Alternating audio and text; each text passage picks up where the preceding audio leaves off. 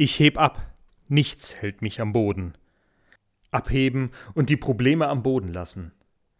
Mit diesem Lied von der Sehnsucht nach Abstand von den Sorgen dieser Welt hatte Sido vor fünf Jahren seinen ersten großen Nummer-1-Hit in den Charts. Ein Mensch verlässt die Erde. Hier unten erlebt er seinen Alltag als eine Reihe von Sorgen und Problemen, denen er die Schwere nicht nehmen kann. Alle Mittel, mit denen er versucht, dieser Schwere zu entkommen, drücken ihm am Ende doch nur wieder hinunter. Beziehungen funktionieren nicht. Arbeit und Konsum machen ihn nicht glücklich. Und selbst die Farbe scheint der Umgebung genommen zu sein. Alles blass und grau. Schon jetzt leben wir seit einigen Wochen in einem Ausnahmezustand.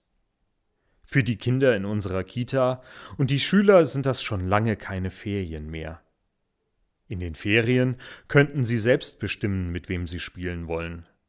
Jetzt heißt es ohne Freundinnen spielen, zu Hause sitzen, Aufgaben für die Schule abarbeiten, nicht stören, wenn die Eltern ebenfalls zu Hause arbeiten müssen.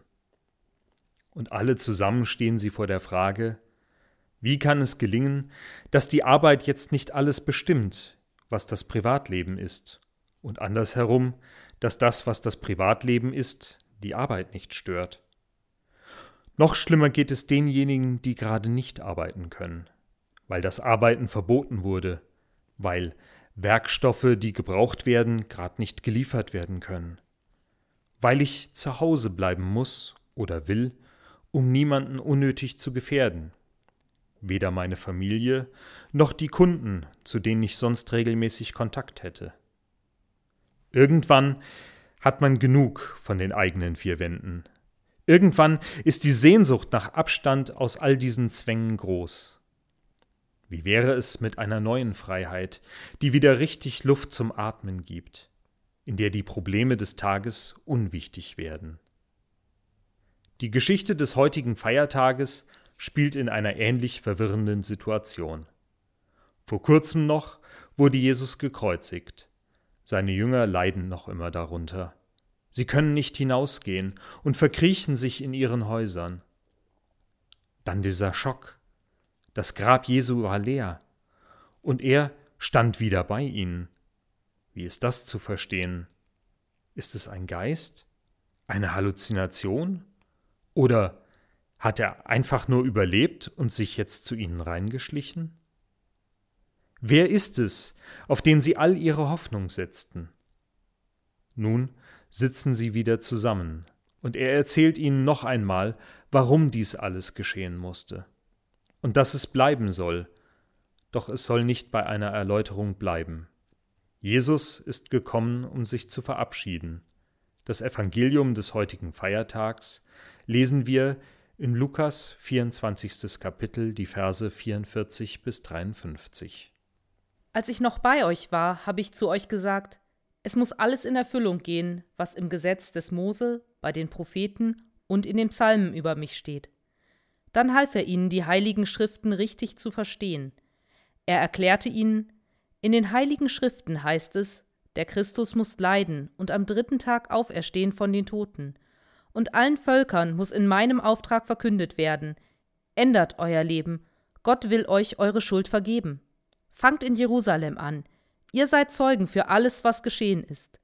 Und seht doch, ich werde den Geist zu euch senden, den mein Vater versprochen hat. Bleibt hier in der Stadt, bis ihr diese Kraft von oben empfangen habt. Jesus führte sie aus der Stadt hinaus bis nach Bethanien. Dann hob er die Hände und segnete sie.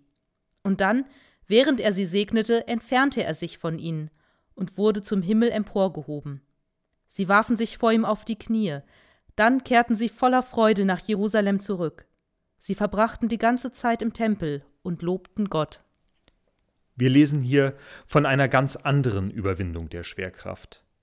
Die Jünger sind am Boden und ihre Probleme drücken sie nieder. Zwischen Verzweiflung, Hoffnung und erneutem Zweifeln klammern sie sich an eine Normalität, die sie in dieser Form nicht mehr erleben werden. Jesus wird nicht mehr mit ihnen gemeinsam durch Israel ziehen. Sie werden ihn kein weiteres Mal vom Reich Gottes reden hören Und die Begeisterung, mit der sie ihm folgten, lässt sich nicht mehr in dieser Form aufrechterhalten. Die Jünger sehnen sich nach einer neuen Perspektive, nach etwas, das sie aus ihrem Kummer und ihrem Zweifel herausholt. Sie nehmen Abstand von allen anderen und verkriechen sich in ihre Häuser. Nichts von außen soll ihre Trauer noch schlimmer machen. Dem Astronauten aus dem Song bleibt nur noch ein Ausweg. Ich heb ab, nichts hält mich am Boden. Mit dem Abstand werden die Probleme nun kleiner und unwichtiger. Das, was am Boden unüberwindbar schien, wird nun unsichtbar. Der Blick öffnet sich, um das Ganze zu sehen, sich eine neue Perspektive zu verschaffen. Die Farbe kehrt zurück, die Probleme verblassen im Blau. Mit Abstand wird die Liebe zu den Mitmenschen und der Welt wieder deutlich. Es scheint so, als müsste man von ferne drauf schauen, um sich nicht selbst im Weg zu sein. Jesus verabschiedet sich von seinen Jüngern. Seine Rede zielt darauf hin, dass er gehen wird.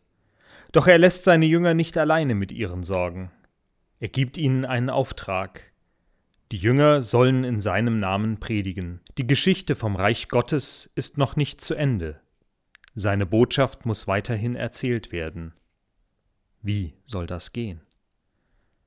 Ich sende auf euch den Geist, den mein Vater verheißen hat.